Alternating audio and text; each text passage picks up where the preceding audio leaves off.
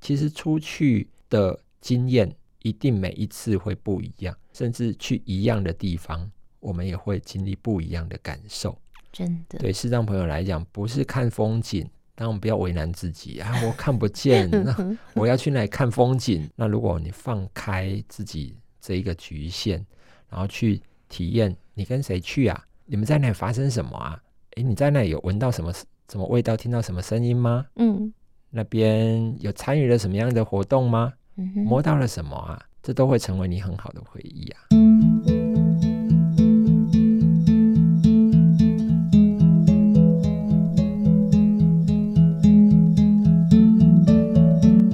亲爱的朋友，今天在忙里偷闲节目中，我们真的要忙里偷闲哦，因为宜家邀请的这位特别来宾，我觉得他很忙，他除了眼睛看不见的忙之外呢，他的工作非常的多元，这么多的工作，我都觉得我都负担不了，他是乐此不疲呀、我们再次邀请到去年才荣获资商心理师执照的杨胜宏，Hello，胜宏你好。 Hello，各位朋友，大家好，宜家好。我们今天要轻松的来谈。其实我跟盛红在进行两集的节目的时候，我大概也没有什么准备太严肃的题目，但盛红你是一个很好谈的人，谢谢，找你咨商的人应该也很愉快，你的声音也超好听的。谢谢。你觉得什么会让你轻松啊？什么会让我轻松啊？嗯，嗯，出去玩，出去玩，对你又来了， 你对于“玩”这个字 很有乐 趣。对，好好，除了玩以外，跟听众朋友报告一下，你这一年来在忙什么？这一年来其实忙的事情好多样哦。那大体来说，第一类是智商类的工作。嗯那智商类的工作，除了在诊所那边接案以外，那另外就是有一些视障团体，那因为长期也都有互动哦，所以他们有一些个案也会转到我这边来。呃，跟智商稍微有一点点关系，但又没有那么直接关系。我是三个视障生活重建中心的督导，然后这是一类。嗯。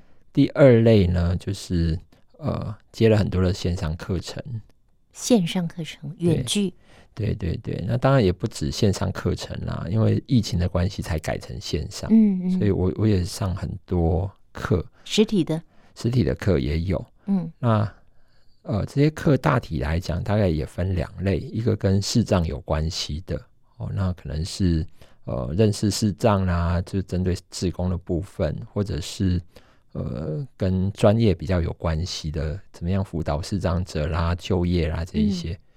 那另外一类呢，就是我新的一个学习有关心理相关的议题嗯哼，哦，所以课程大概也是分这两类。嗯嗯，那比较外挂的课程叫做呃，在文官学院那边谈的就是比较广泛的权利的议题了。啊哈，好，那这是第二大类，你嗯说那个国家文官学院讲师那个部分是嗯为呃呃视障的呃为呃不视障是朋友不还是是不为是身心我障碍朋友我争的取？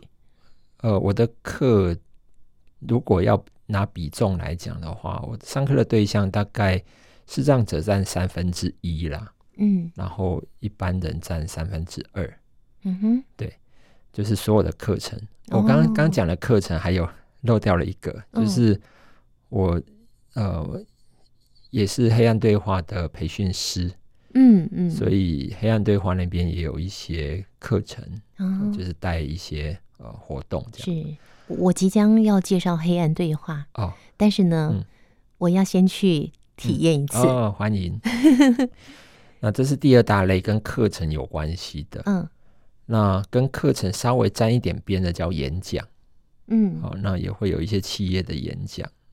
对，那那个企业的演讲就不是跟生意上有关了，嗯就是在谈哦，我的主题叫创新，哦创创创新新力，嗯哼，在谈创新这件好事。厉害哟、 创新， 没有没有，没有嗯，好，这是第二大类，嗯就是上课啦、演讲啦、嗯这一类。第三大类呢，呃，在做的是计划的执行跟顾问的角色。哦嗯，那那个计划执行跟顾问的角色比较合作的单位是淡江大学市场资源中心嗯啊、呃，那那边比较跟资讯有关系的。嗯哼，呃，那另外一个就是口述影像，嗯哼，口述影像的一些呃呃这这些审查啦，哦或或者是一些嗯政策的推动等等。嗯，所以大大概分三类，我常不太知道我应该怎么介绍我今年的工作哦、常常都几乎没有假日了，大概是这个状况。那你刚刚还说，你嗯觉得最放松的、最开心的是玩。那那你事情都排满了，你确定你刚刚讲是一个礼拜以内都要做的事情吗？还是怎么样？我觉得你已经忙嗯不过来了耶。嗯、有一点忙不过来，嗯那呃，喜欢玩，今年都还没有去玩。嗯今年事情特别的多，呃，当然没有去玩。另外一个原因也是前段时间疫情的关没系。错。那疫情本来以为自己会很无聊，结果疫情反而更忙。嗯哼， 对，线上课程没有线断上。课程，因为刚刚讲的这些事情几乎都可以在线上做。嗯嗯，对。哇，嗯那那所以你这么忙，嗯那接下来有没有什么打算，或者是说，盛红跟我们说一下，你刚刚说可以让你放松的是玩嘛？嗯还有一个，我觉得应该是回到家，回嗯到家里就可以稍微放松吧。呃，在家里，因为现在有一点点状态，就是家里也是自己的工作的场域。嗯那我我是这样划分啦，就是我如果跟小朋友答应说，哦，我什么时间要陪他玩，要跟他做什么，即便我手上还有很多工作，我只有一个自我对话，就是你自己答应人家的，嗯，好，那就遵守承诺。是，所以我从小朋友很小的时候，我就就要以身作则，让他知道，当我们说出去的话，就是一个承诺。好，然后我也会让他知道，哦，我还有好多事情要要忙，但是我一定会陪你玩。 嗯哼。所以你跟孩子的相处是用什么样的朋友啊方式？就是 他是用我朋友，他是你朋友， 对对对对对，会用朋友来形容，其实是这样，就是在我的世界观里面，小朋友他也是一个个体，嗯好，那今天只是因为他装扮成一个小朋友的样子，他今天演一个小孩的 角他色，呃演一个小小孩的角色。嗯，那我也可以跟他一起玩的时候，我也演小孩的角 色。所以他从小我跟他玩，就跟他在地上爬来爬去啊。嗯对，那呃，我觉得啦，我觉得对我们家小朋友，除了他真正知道我在生气的时候以外，嗯他应该都不太觉得我是一个一般想象中的爸爸。嗯嗯，对，你有想过有一天成为爸爸，然后是扮演这样子的爸爸角色吗？呃，一般都是当了爸爸才学会当爸爸啦 。这广告词也是啊， 也是这样啊。嗯对，只是嗯，对我来讲，有两个很重要的观念的来源啦。嗯第一个是我喜欢庄子，所以庄子的世界里面没有什么不可能。好，简单的说就是。东西都有它的用处啊，都有它的功能啊，它只是扮演不一样的角色。嗯那所以，呃，小朋友也是啊，我们也不能把他当小朋友，他小朋友也有大的功能呢。嗯哼好，这是一个呃学习。第二个是因为我现在在服务的地方叫赛斯身心灵诊所，那我们的观念比较是走新时代。嗯新时代简单的讲，就是我们的观念里面每一个生命体都是平等的。嗯嗯嗯好，那每一个生命体平等的概念，又刚好跟我喜欢的庄子是连接在一起，嗯哼所以我们有一句话啦，就是每个小孩都是老灵魂，嗯所以嗯，在教养的过程当中，就会把自己的姿态放得很平行。嗯哼啊，也不是放的很低哦，哦嗯很低，好像是、呃我故意要要把自己呃弄低、嗯哦，或者是把自己放的比小孩还更低，不是那个概念。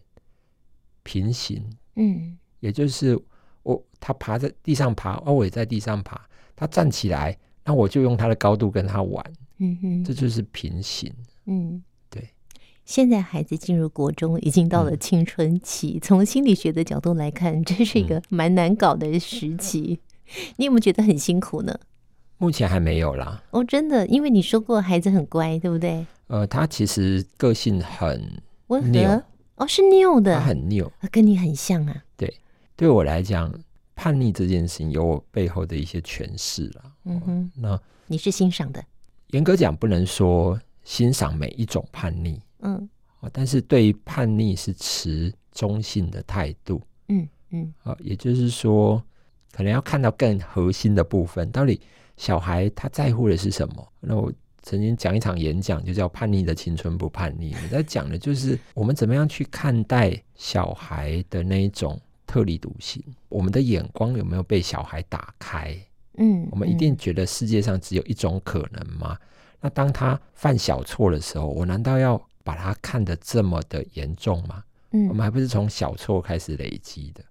对，可是，当然，当事情发生的时候，我们还是会有情绪，嗯，所以要把自己的情绪照顾好，然后看懂自己的情绪在发生什么事，嗯这很重要。嗯哼这也是如果我没有进入这个领域，不会有的学习。嗯哼，对。盛红，你是在哪一年结婚的啊？几岁的时候结婚啊？呃，应该是我连我现在几岁我几都还要 算，不是我故意要忘记几岁结婚，是因为我连我现在几岁我都还嗯你要是算。五十九年次，而对且盛红接受访问的这一天刚好嗯是他的生日，对对对，十、月二十六号，盛红接受访问嘛，是哦，那我们会在十一月才播出你的嗯访问，嗯嗯嗯嗯，生日快乐！谢谢。我几岁结婚？算一下， 真的要算一下，结婚几我年？九十六年结婚的啦，民国哦九十六年结婚，三十96七年岁，三十七岁嗯嘛。对，嗯，嗯哼，好。那老嗯婆看上你哪一点？你又看上老婆哪一点？不知道看上哪一点，在对的时间遇到对的人，好，你们两个的相处模式呢？谁听谁的？在家里他比较大、啊，我其实是这样啦，就是如果对方比较有意见的，我觉得那也无妨，嗯那我就会完全放，不会有什么意见这样。那家这个地方呢，老婆比较有意见啊，那嗯比较多就让她去决定啊。是因为你怕冲突吗？还是说你真的就尊重到这样的一个地步呢？呃，也不是怕冲突，嗯，但是是真的有冲突过，最大的冲突会是什么样的事情？对小孩的观念，教养观，对，嗯，例对如，呃，例如前段时间呢、他就会很跟小孩的冲突很多，嗯哼，那我常常会夹在中间，他就会对我有很多的期待，要我去要求小孩要怎么样。那对我来讲，小孩是需要被讨论跟沟通的。嗯那老婆她会觉得不行，因为这件事情很棘手，所以你要赶快处理。所以我有一天我就跟我老婆说：“你都把我们赶走，对你有什么好处啊、你是说在那个形式上的赶走，还是真形正的赶出去？形式上的赶走啊，就哇，你是的形容真好。对啊，就是你你不给我时间，不给我空间，然后你只有我要怎样？那我只有一种方法叫做逃走。嗯那小孩看你这个样子，他也只有一种对应，就是逃走。那你都把我们赶走了，那对你有什么好处啊？他怎么说？我觉得他后来有想这件事了。嗯哼，这段时间他也常在上网去看很多嗯这些对话啦、沟通啦。最近他跟小孩有很大的关系的改善，而且小孩本来就很依赖他，没有他不行。嗯哼，可是小孩就是一个硬脾气 嘛，你越讲他怎样，他就越要表现成怎样给你看，嗯哼，他就是这种小孩，哇，所以那个时候的冲突也会是这样。嗯哼。所以盛红是一个可以跟着孩子在嗯地上爬来爬去的爸爸，对跟孩子一样的高度，尊重孩子，他是一个独立的个体。对，但是对于老婆比较强势的，认为一定要教孩子怎么样怎么样，或规范孩子怎么样怎么样，说，嗯哦，你们就曾经起过冲突，对，哎但是盛红你也不会跟他吵诶、你就是这样静静的没有，给他他会一句觉得我话在跟他吵啊。，哦，因为对意见不同就是吵，他会认为。对对对对但可是你的那个口吻啊，哦，态度啊，就不是一个吵架的样子啊。我也吵不过他 啊、我会表现出很无奈的样子，我还是会有情绪。就是当我没有办法如你要求的做到的时候，你又一直催我，一直讲的时候，嗯我嗯，当然也会烦。一定的。表现出来就是那种很无奈，很无奈呢，他就会解读我在争执，那所以我才会讲出那一句话。就对我来讲，我当下也吓一跳，因为我怎么会这样讲？真是一句至理名言。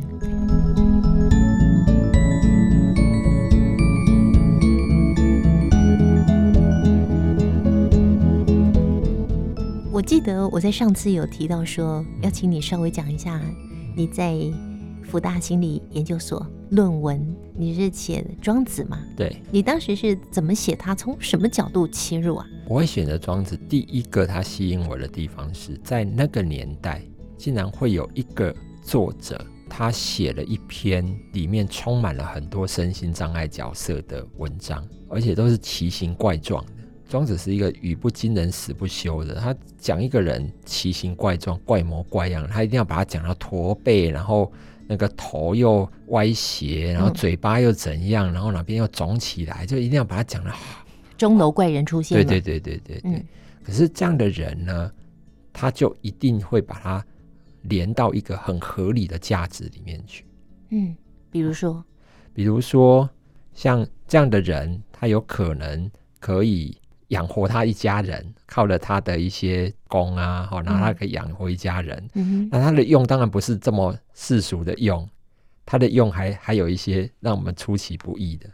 像这种人啊，政府在有钱的时候会想到要接济这种人，他们很很辛苦嘛，哈，啊，我们要嗯给他救济金这样。那个时候是战国时代，等到大家要战争的时候，一定不会想到他，嗯。所以他可以颐养天年，你的意思就是说，嗯、到时候要打仗，对不会派他去，不会。对，所以他可以对活到老。对那那些派正正常常的没对派去的打对仗的，没就错没有回来了。对，嗯对，所以到底长成这个样子是好还是不好？嗯你，像他平日的时候，人家会想到要救济他，他有钱领，然后嗯等到要打仗的时候也没他的 份。对，到底这种人好还是不好？嗯那那可是这个人他会不会觉得没有价值感呢？价值是自己定义的。当我们的焦点放在“诶，这样不错啊，不用去牺牲自己的生命”，他就会觉得我我好有价值哦。嗯嗯哼，可是如果我把焦点放在“啊，我怎么会缺手缺脚嗯啊，跟他们都不一样啊，他们可以去打仗，为什么我都不可以？”哦，我懂了，对。去捡那个对嗯你有用的、对你有好处的来想。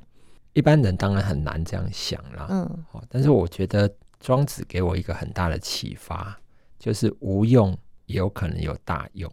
无用有可能有大用。对，好，所以从那个角度去看，我就会看到有很多的心里有困扰的人，他其实是被困在社会上面定义的有用。例如，有一些个案他是忧郁，那为什么会忧郁？因为他给自己的期待值很高。那期待值很高，当然我们不不检讨说为什么会这样哦，但是重点是他那个期待值很高，会让他失落更大，因为他根本做不到。嗯那为什么那个期待值会让他摆在那个地方放不下？因为那可能是家里的标准，可能是社会的标准。那哪一天呢？随便做个清洁员也可以很快乐。好，这种标准当然不是说清洁员不好，但我意思说，如果从社会的价值观，也许他的标准不能当清洁员，他要当的是总经理，对，他就很痛苦啊。嗯哼，好，那如果有一个人他本来是总经理，失业了，他可能会得忧郁症啊，因为他找不到下一个下一个总经理的缺。嗯。那如果他可以看到无用之用也可以有大用，或者是社会的标准不一定是对的，我当总经理，我可以扫厕所啊，扫得多干净、多漂亮，这样他就不会有忧郁症。所以有时候我们被社会的那一个标准给绑住了。好，那讲很容易啊，在庄子里面，他就会有很多讽刺、对立的隐喻嗯，告诉你说，你抓着那个标准，到最后还不是在开你的玩笑，你有需要抓那个东西抓成这样吗？ 它里面讲了好多好多的寓言故事，嗯哼，它对我们现代人的障碍在于都是文言文。嗯哦哼，可是哼台大呃傅佩荣教授吗？呃傅卫荣教授他有讲过，嗯然后另外一个嗯就是有一个大学老师哦，嗯台大老师，他讲庄子讲的很受欢迎，因为他把那一些故事变成动画，然后变成一一些很生活化的话题。所以庄子其实不像我们以前想象中，好像只有那个老婆死掉在那边唱歌， 不是只有那个，他的故事寓言故事太多了，而且嗯，有很多的这些成语都是从那边来的。哇。对我相信盛红今天这一点点的分享，也会引发有更多的我们明眼的朋友、视障的朋友，想要把庄子的著作找出来读一下。对，蔡璧名啊，蔡璧名老哦，师，蔡璧名教授，对对对，嗯嗯，好，真是太棒了。嗯，好，其实我们今天本来要讲那个盛虹好玩的、开心的事情啦，吼，但但最后还是带给我们一点，你曾经一次最好玩、最开心的一个全家旅游，你是怎么安排的？呃，我很喜欢一个地方叫做三富农场，它在它在宜兰那个地方之所以让我喜欢，有几个原因，一个是它那边很多萤火虫，哇，哦，那表示那边有很多的水，生态很好，对生态很好。那很多的的这些水槽啦、水洼啦这些东西，它才会有水源嘛，才会有嗯萤火虫。可是，一般来讲哦，这种地方也蚊子很多，它那里偏偏没什么蚊子。哦，那怎么做到了？因为他用自然的富裕方式哦，去嗯控制那个蚊虫。他那边有很多青蛙，哦，青蛙吃虫，对，就用这种方式来变成一个食物链。嗯，好好那聪明哦，在那边住了一个晚上，晚上呢，那时候小朋友还小，嗯，那我们也不方便带他去认识生态，所以就利用那边的生态导览，参加那边晚上有老师带着很多小朋友一起去认识那边的小昆虫、植物。嗯，那我也跟着走，嗯，诶，就觉得晚上的这种气氛很好，又不用担心有蚊子咬。回去住的地方也是一个很宁静的地方，哦嗯，有晚上的那种氛围，是，空气又很好，嗯所以我很喜欢那一个农场。嗯嗯嗯对，那个气氛哈，因为有人很好奇啊，嗯既然都看不见了。嗯。我在家里，嗯，跟我在宜兰，跟我在屏东，跟我在合欢山， 跟我在阿里山、嗯有什么不一样呢？来说说那个不一样，并且呢，我们也鼓励更多的视障朋友，你走出去，因为那真的不一样。啊，第一个不一样是你跟谁去啊，那个是呃创造共同回忆很重要的元素。今天跟你有话聊的人一起去，那一定会有留下当地的一些互动跟回忆嗯哦，这个是第一件事。第二个，到了当地会有不一样的味道，好、那个味道呃不会说我在家里面吸得到的，因为我们不知道那里的味道到底会是什么。我举例，比方说我们有一次去多良，多良是一个很漂啊，多亮良的的车车站，站，对，嗯那边卖了一个东西叫做小米甜甜 圈。好那我我没去以前，我怎么会知道小米甜甜圈是什么味道？嗯走到那边去，诶，有火车的声音，有小米甜甜圈的味道，嗯那就是当地的特有，嗯哼，不会在别的地方发生。是，这就会成为去的一个回忆。嗯好，那当然在那里吃东西，然后甚至于跟老板说话聊天，那边经过的旅客，这都是一个氛围。嗯那个不可能说我在家里播播这个音响，然后想象自己在多凉，这个心都凉了，不可能。好 嗯所以会不一样。嗯，第二个是在这里，是，第三个呢，呃，到那边如果有一些一些互动或者是活动，嗯也会有那个记忆。比方说，我们去这些地方会用手去触摸一些东西啦，嗯哦，这个也不可能在家里面对呀，会有的。嗯好，那呃，如果有办一些活动，那我们也会记得那时候参加了什么活动。嗯所以其实出去的经验一定每一次会不一样，嗯，甚至去一样的地方，我们也会经历不一样的感受。